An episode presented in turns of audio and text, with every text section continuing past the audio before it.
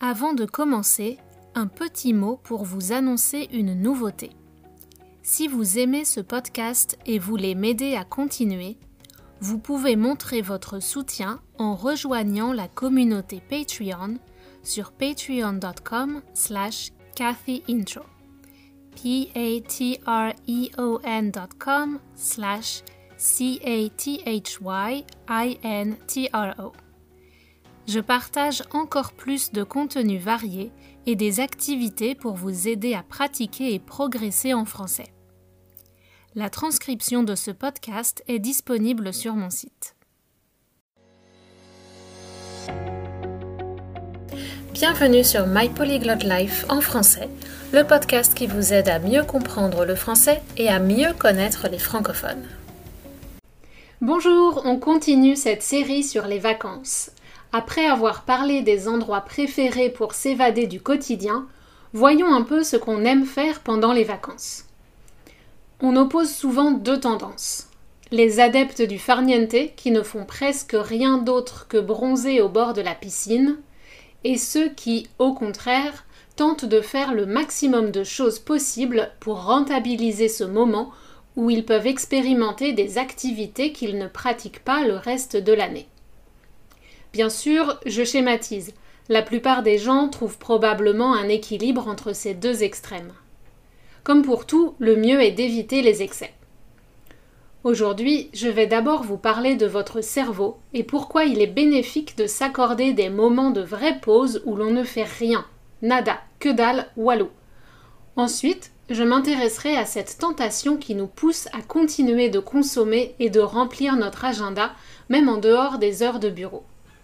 Pour cela, j'aborderai deux tendances du moment en ce qui concerne les vacances actives, les séjours de bénévolat international et, à l'autre extrême, les micro-expériences locales.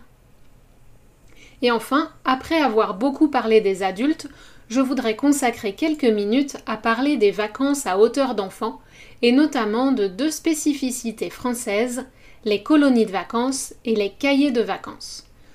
J'en parle dans la troisième partie qui est dans un audio distinct pour vous permettre de faire une pause si vous le souhaitez. Alors tout d'abord, sachez que le farniente est bon pour la santé.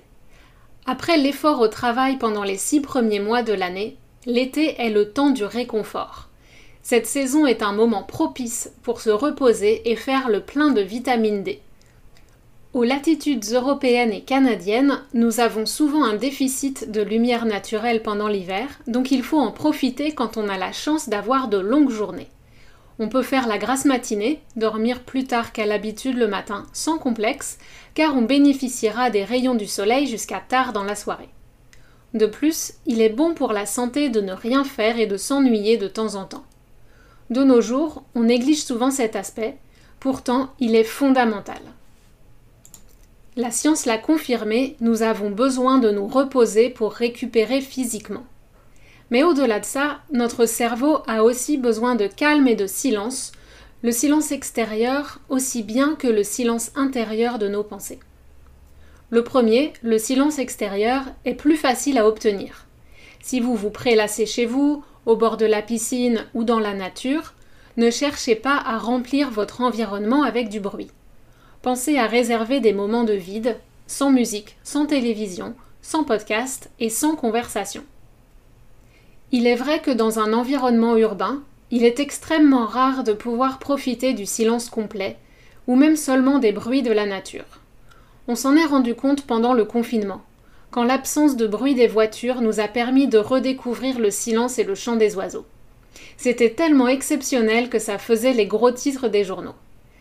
Je vous avoue qu'à Montréal, où j'habite en pleine ville, je constate que quand les fenêtres sont ouvertes, il y a constamment un brouhaha. Un bruit de fond de circulation des voitures ou de travaux plus ou moins éloignés de chez moi, ou encore les voisins. Quand les fenêtres sont fermées, c'est le ronronnement de l'ordinateur ou du frigo que j'entends. Même dans le grand parc Mont-Royal où j'ai filmé des vidéos pour Instagram, on perçoit encore le bruit des voitures mais en se concentrant sur le bruit du vent dans les arbres, on arrive parfois à en faire abstraction, à ne plus l'entendre. En fait, le bruit est épuisant. Il nous fatigue car il sature nos sens et notre cerveau. le bruit et les interruptions constantes des collègues et des notifications créent un état de surcharge cognitive où l'on reçoit plus d'informations qu'on ne peut traiter. Il diminue nos capacités de concentration et de mémorisation. C'est pendant les moments de calme où on ne le sollicite pas, par exemple quand on dort, que notre cerveau se débarrasse des déchets. Un peu comme vous devez régulièrement vider le cache et la poubelle de votre ordinateur pour améliorer ses performances, vous devez permettre à votre cerveau de faire de même. Depuis les années 2000, les neuroscientifiques ont montré que pendant ces périodes, vous ne vous en rendez pas compte, mais votre cerveau a une activité importante qui consomme et produit beaucoup d'énergie. Cela permet de régénérer le cerveau et même de créer de nouveaux neurones. Classer les informations reçues et éliminer les choses inutiles permet ensuite de libérer votre créativité par exemple. Donc pendant vos prochaines vacances, essayez de prévoir des moments loin des notifications de votre téléphone et loin du bruit. Faites la sieste, prélassez-vous sans vous sentir coupable et prenez soin de vous. Bon, alors évidemment, beaucoup vont me répondre que s'ils ne font rien, leur cerveau continue de tourner à 100 à l'heure et les pensées se bousculent, rendant extrêmement difficile d'atteindre un état de silence intérieur. Pour cela, apprendre quelques techniques de pleine conscience, mindfulness en anglais, peut vous aider. Même si vous ne voulez pas devenir moine ou yogi accompli, ces techniques vous aideront aussi dans votre apprentissage des langues, croyez-moi. Certaines techniques ne sont pas recommandées si vous souffrez de certains troubles psychologiques, mais si ce n'est pas le cas, tout le monde bénéficierait à pratiquer un peu plus la pleine conscience. Tout d'abord parce qu'elle permet de mieux se connaître et de prendre conscience que nous ne sommes pas qu'un esprit, mais aussi un corps, et que les deux fonctionnent de pair. Ils fonctionnent ensemble, ils sont interconnectés. On peut apprendre à gérer ses émotions et cela nous apporte une certaine ouverture d'esprit et une nouvelle façon d'envisager les relations humaines. Si vous écoutez ce podcast, c'est que vous avez atteint un certain niveau en français et que vous montrez un intérêt pour la langue et probablement la culture. Apprendre une langue est avant tout une opération de communication avec d'autres personnes, donc vous voyez le lien. Mais c'est aussi un moment où nous ne maîtrisons pas la situation, où nous nous sentons en position de faiblesse et de stress, donc cela nécessite de faire un gros travail sur nous-mêmes pour savoir gérer ces états. Plus que la difficulté de la grammaire ou le manque de vocabulaire, ce sont ces blocages mentaux qui nous empêchent de parler ou de progresser dans l'apprentissage d'une langue. Là encore, les techniques de pleine conscience nous aident. La bonne nouvelle, c'est qu'on peut apprendre à pratiquer la pleine conscience et qu'on peut l'intégrer progressivement dans sa vie quotidienne. Vous n'êtes pas obligé d'attendre les vacances pour en retirer les bénéfices. Mais pourquoi pas profiter de vos congés annuels pour pratiquer plus ou plus longtemps et offrir une véritable pause à votre esprit? C'est sur cette tendance que surfent certains professionnels qui vous proposent de véritablement déconnecter pendant quelques jours. Si vous ne pensez pas pouvoir y arriver tout seul ou toute seule, plusieurs agences de voyage ont vu le jour pour promouvoir ce concept justement. Pour les amateurs de yoga, des professeurs et des centres organisent des retraites, notamment des retraites vipassana où vous n'avez même pas le droit de parler pour vous concentrer sur votre environnement et pour méditer. En France, l'autrice Amélie Deloffre, qui a écrit Deux jours pour vivre, veut reconnecter sa génération au vrai kiff de la vie. Ceux qu'on trouve dehors, sans 4G, qui coûtent que dalle mais rendent profondément heureux.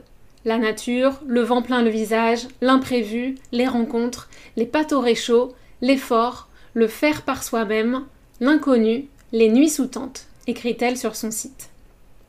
Alors, les kiffs, ce sont les plaisirs, les choses agréables. Écouter que dalle, c'est être gratuit ou presque, que dalle signifiant rien. En fait, la déconnexion numérique, c'est l'aventure des temps modernes. En effet, revenir à un temps où nous n'étions pas joignables ni connectés à des gens en dehors des personnes physiquement présentes avec nous, c'est une chose inédite pour beaucoup d'entre nous, en particulier les plus jeunes. L'agence Out of Reach surfe sur la même tendance, mais envisage que tout le monde ne soit pas prêt à une retraite où l'on ne fait rien de spécial et où l'on se retrouve complètement face à soi-même. Ils offrent donc des séjours déconnectés mais remplis d'activités pour vous tenir occupés. D'un côté, c'est positif car on n'est plus dans un univers virtuel, mais au contraire, on profite du moment présent et de ce qui nous entoure, et on se reconnecte au monde physique, à notre corps. Mais d'un autre côté, je trouve que ça alimente notre tendance à chercher des stimulations constantes et à vouloir remplir notre temps. Or, le silence corporel est nécessaire pour assurer le bon fonctionnement de l'organisme, et cela implique d'être immobile pendant un certain temps. Nous avons vu aussi que nous avons besoin de moments où nous laissons vagabonder nos pensées, des moments pendant lesquels notre cerveau n'est pas occupé par une tâche intellectuelle. Par conséquent, même si la tentation est grande de vouloir caser pendant vos vacances tout ce que vous n'avez pas eu le temps de faire pendant l'année, assurez-vous de réserver quelques jours pour une vraie coupure farniente. Ensuite, lorsque vous aurez bien pris le temps de recharger les batteries, vous serez dans un état d'esprit idéal pour profiter à fond de vos vacances intelligentes. Alors, c'est un peu bizarre de les appeler comme ça parce que ça dévalorise les vacances farniente dont nous avons parlé. Par opposition, elles paraissent être des vacances bêtes, et pourtant nous avons vu qu'elles sont essentielles. Mais le marketing aime les concepts en noir et blanc, intelligent versus bête, actif versus passif, donc par souci de clarté, je vais utiliser ce terme de vacances intelligentes pour parler des périodes de congé où vous apprenez des choses et vivez des expériences. Effectivement, on peut voir en quoi elles sont intelligentes si on les compare au séjour en club tout inclus où vous prenez l'avion pour aller à l'autre bout du monde, mais une fois arrivé dans ce lieu paradisiaque, vous ne mettez pas un pied en dehors de l'hôtel ni de la zone touristique. Était-il vraiment nécessaire de polluer autant si vous n'en profitez pas pour découvrir la culture locale au-delà des stéréotypes des magasins pour touristes? Certes, cela permet de créer des emplois sur place et de générer des revenus, mais les conditions que cela crée sur le long terme sont loin d'être idéales quand on y regarde de plus près. L'arrêt presque total des voyages à cause de la pandémie risque d'avoir des conséquences désastreuses dans les zones qui comptaient uniquement sur le tourisme de masse et n'ont pas de solution de rechange pour faire tourner l'économie. La consommation des voyages de tourisme a augmenté de façon exponentielle ces dernières années, notamment dans certains pays où une nombreuse classe moyenne s'est développée, comme la Chine et l'Inde. Parmi les populations jeunes des pays occidentaux aussi, on s'est mis à collectionner les pays comme on collectionne les timbres. On dit qu'on a fait tel ou tel pays. On n'utilise pas les verbes visiter ou aller, mais le verbe faire qui fait penser qu'on a juste coché une case sur une liste de choses à faire, comme n'importe quelle tâche d'une vulgaire to-do list. On a fait un pays quand on a coché les must, les principaux sites connus et répertoriés dans les guides touristiques ou les fils Instagram. On peut faire un pays à pied, en vélo, en voiture, en bus, peu importe. Je n'aime pas utiliser cette formule, mais j'ai moi-même visité un certain nombre de villes et de pays, plus ou moins rapidement, donc je pense que je peux me mettre dans le même panier. Ma génération et la suivante avons bien profité de notre jeunesse, et il est sans doute un peu injuste de reprocher aux nouvelles générations et aux populations qui n'avaient pas accès au voyage avant de vouloir faire de même. C'est un vrai cas de conscience entre la volonté de protéger l'environnement et de promouvoir un tourisme durable, et l'envie d'être équitable et de permettre aux autres de bénéficier des mêmes opportunités que moi. Par ailleurs, ces dernières années, on nous a martelé, répété, que voyage égale ouverture d'esprit et liberté. Mais c'est une équation un peu simpliste et qui doit être repensée. Bien sûr, quand on voyage, on est plus confronté à des modes de vie variés et on apprend que la façon dont on a été éduqué n'est pas la seule façon de vivre. On apprend à arrêter de dire que ce que font les autres est bizarre, et on apprend plutôt à dire que c'est différent. Mais on peut aussi voyager avec des œillères, ne pas voir ou ne pas s'intéresser à ce qui nous entoure. Ou encore avec un complexe du sauveur blanc, et dans ces cas-là, les situations que nous rencontrerons ne feront que conforter nos opinions et n'apporteront pas plus d'ouverture d'esprit. C'est pourquoi on doit aussi se méfier de la nouvelle tendance touristique qui nous vend des expériences. Ce n'est pas parce qu'il y a un bon marketing que le séjour qu'on vivra sera plus authentique que celui vécu par les vacanciers du club tout inclus. Il peut s'agir d'une mise en scène très au point, comme dans le cas des expériences de bénévolat international. Certaines sont légitimes, mais d'autres sont plus contestables. Ces séjours de volontourisme sont parfois décriés lorsque les bénévoles se rendent compte que le travail qu'ils accomplissent avec une bonne volonté évidente, à défaut d'avoir les compétences requises, ne sert à rien. Ça peut être parce que, comme ils n'ont pas le savoir-faire pour construire un mur par exemple, des ouvriers locaux vont refaire le travail après le départ des bénévoles.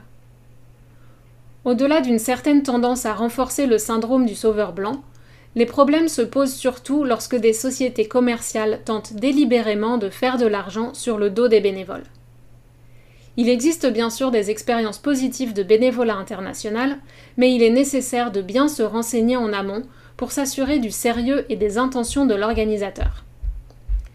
Dans le bonus de cet épisode pour les membres Patreon, je vous parle de mon expérience mitigée de bénévolat en Thaïlande en tant qu'enseignante d'anglais.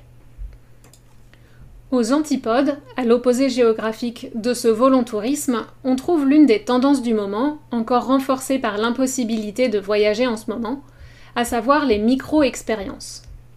On redonne la priorité au voyage local, à proximité de chez soi, dans son propre pays, voire sa propre région. Plutôt que d'essayer d'aider autrui, on se concentre sur soi-même. Mais de la même façon que le volontourisme donne un motif pour justifier ou rentabiliser ses vacances, les micro-expériences nous enjoignent également de faire quelque chose, que ce soit physiquement avec des vacances actives ou bien intellectuellement en apprenant de nouvelles compétences. Pour répondre à cette demande de vacances intelligentes, les offres de stage se multiplient. Par exemple des cours de cuisine, une immersion linguistique, une retraite de yoga et que sais-je encore. Le principe est de partir pas loin de chez soi, parfois même de se passer de voiture et de marcher ou de faire du vélo. Le temps de trajet pour atteindre sa destination étant réduit, on peut se permettre de partir seulement quelques jours et de multiplier les micro-expériences. Grâce à la multiplication des pistes cyclables et des infrastructures pour accueillir les cyclistes, ce mode de transport rencontre un succès de plus en plus grand. Si certains partent à la route, en enfourchant leur vélo et en privilégiant le camping parfois sauvage, d'autres préfèrent se joindre à des circuits préparés par des professionnels du voyage. Dans ce cas, il faut reconnaître que le budget de ces micro-expériences peut vite monter, mais ça permet aux débutants de dépasser leur peur de l'inconnu et de tenter quelque chose de nouveau en toute sécurité. Pour l'environnement, la baisse des voyages lointains est plutôt une bonne nouvelle.